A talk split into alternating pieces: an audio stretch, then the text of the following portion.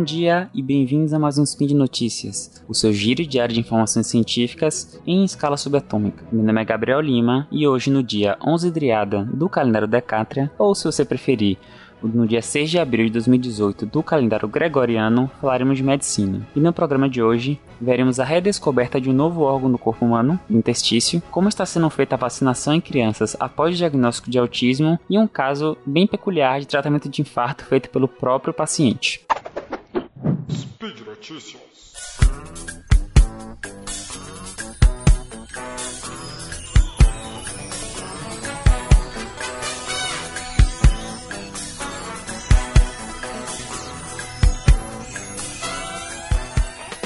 Bom, nossa primeira notícia é uma grande descoberta, ou melhor, uma grande redescoberta muito interessante. O espaço entre tecidos humanos, como por exemplo o espaço que fica por baixo da pele, que era imaginado como ser uma camada de tecido conjuntivo denso, como fibras colágenas, por exemplo, na verdade é um agrupado de compartimentos preenchidos por fluido, como se fossem grandes bolhas que os pesquisadores denominaram de interstício. O nome interstício já era usado para denominar os espaços entre duas camadas de tecidos, como por exemplo o espaço que tem entre os capilares sanguíneos, que é a parte terminal da circulação, e as células, mas ele tinha um sentido literal de entre tecidos. Normalmente se falava do espaço intersticial como um espaço de trocas entre tecidos, não exatamente um órgão, como agora essa nova definição vem trazer. A redescoberta ocorreu enquanto investigavam os ductos biliares de um paciente enquanto rastreavam sinais de câncer.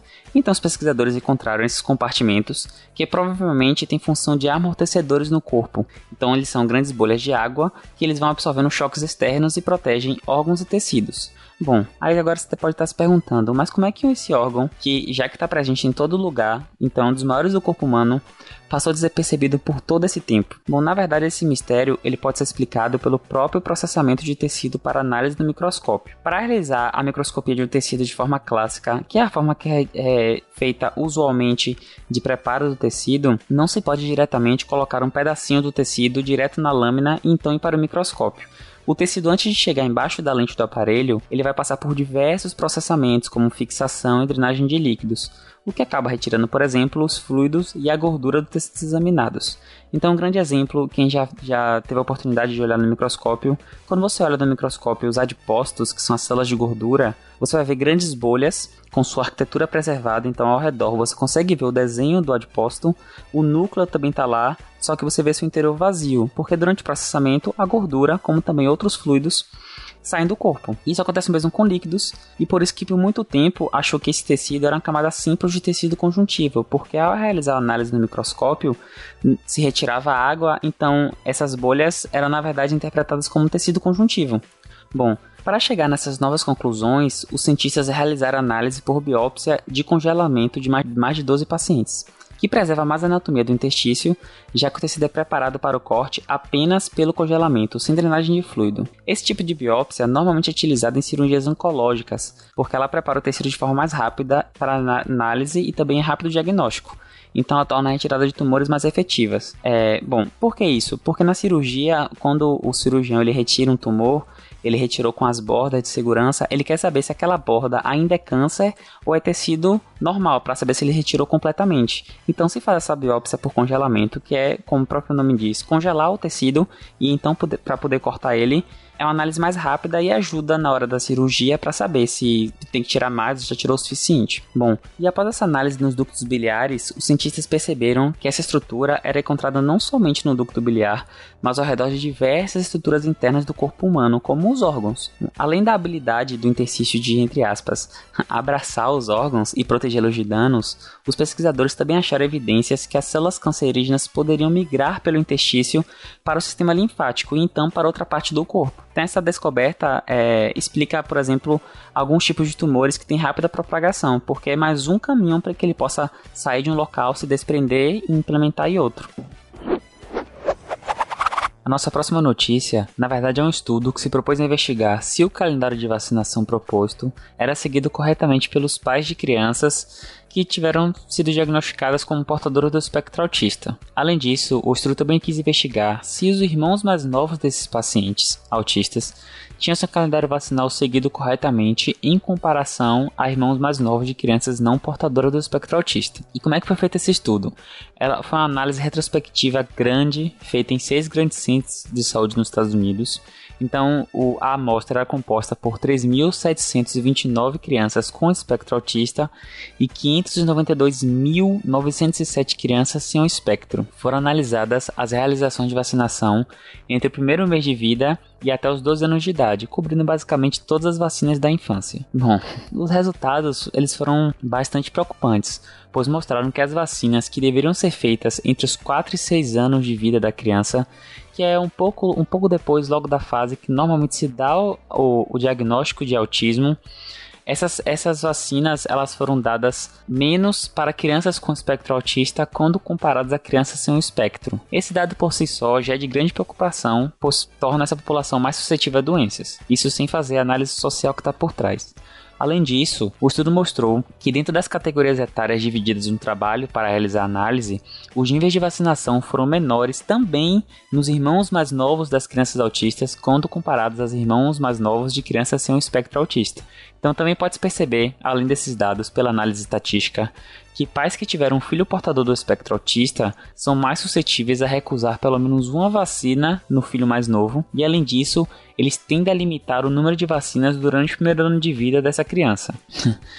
Bom, a análise primária desses dados, ela já é preocupante por si só, porque ela evidencia que uma grande população de crianças está mais suscetível a doenças. Só que além disso, ao levar em conta o contexto social, fica tudo mais complicado. Como os irmãos mais novos de crianças portadores do espectro autista não são vacinados, pelo menos não são vacinados corretamente, fica evidente que a informação errada de que vacina é causadora de autismo é bastante prevalente pelo menos na população americana. Para que fique claro aqui, não existem evidências dessa correlação entre vacinação e autismo, e os estudos publicados em revistas sérias de alto impacto que defendiam essa tese foram devidamente corrigidos, com as revistas pedindo desculpas pela publicação.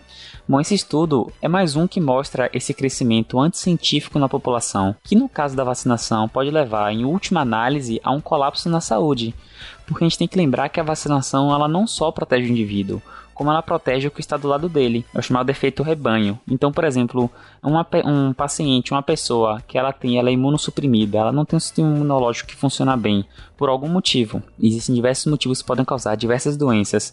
E a vacinação não funciona nela, ela é protegida por rebanho, porque se todos ao redor dela estão vacinados, ela não consegue contrair a doença.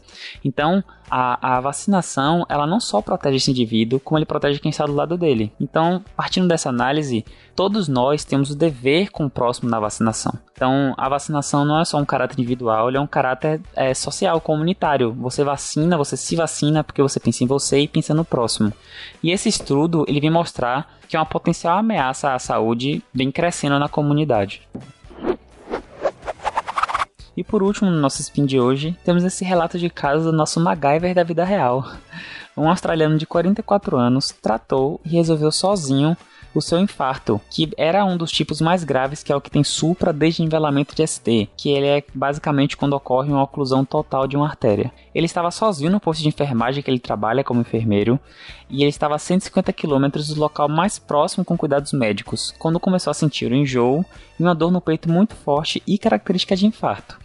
Como estava sozinho, resolveu agir por conta própria para se tratar, começando pela realização de um exame chamado eletrocardiograma, que muita gente já deve ter visto, que é colocar uns eletrodos no peito para fazer análise elétrica do coração. Ele enviou esse eletrocardiograma por e-mail ao serviço de telemedicina de emergência da Austrália, que respondeu ele dando a resposta do exame, o resultado do exame. E ele, esse exame mostrava um padrão característico que é de uma oclusão total de artéria com morte de tecido cardíaco na parede inferior do coração, ou seja, a parte de baixo do coração é, desse australiano tinha, tava morrendo, estava sofrendo por causa de uma oclusão de uma artéria completamente. Frente a isso, ele começou a agir, ele pegou acesso venoso sozinho nos dois braços para a infusão de medicamentos protocolares que se faz a um infarto agudo do miocárdio. Então ele usou antiagregantes plaquetários, que são você inibe que esse trombo fique maior, porque você impede que as plaquetas que são responsáveis pela coagulação se aderem, ficam aderidos à, à parede.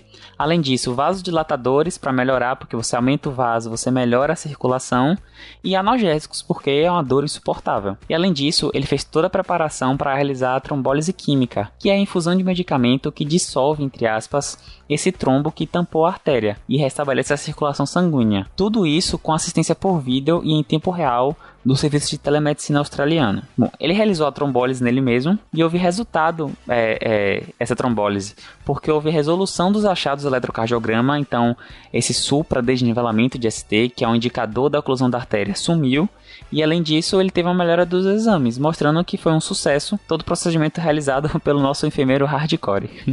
Então, após todo esse susto e correria, uma ambulância o resgatou já depois da situação estar, de certa forma, controlada e o transferiu para um hospital terciário especializado em cardiologia. Agora imagine o que, é que esse enfermeiro consegue fazer em grupo, já que sozinho ele basicamente se tratou de uma das causas de morte mais importantes no mundo inteiro. Bom, pessoal, então por hoje é só. Lembrando que todos os links comentados aqui no, no programa estão no post. E aproveite também, deixe lá também seu comentário, elogio, crítica, declaração de amor, deixe seu salve, o que você quiser. Lembrando ainda que esse podcast só é possível acontecer por conta do seu apoio no patronato do SciCash, tanto no Patreon quanto no Padrim. Um beijo no seu rim esquerdo e até amanhã. Tchau.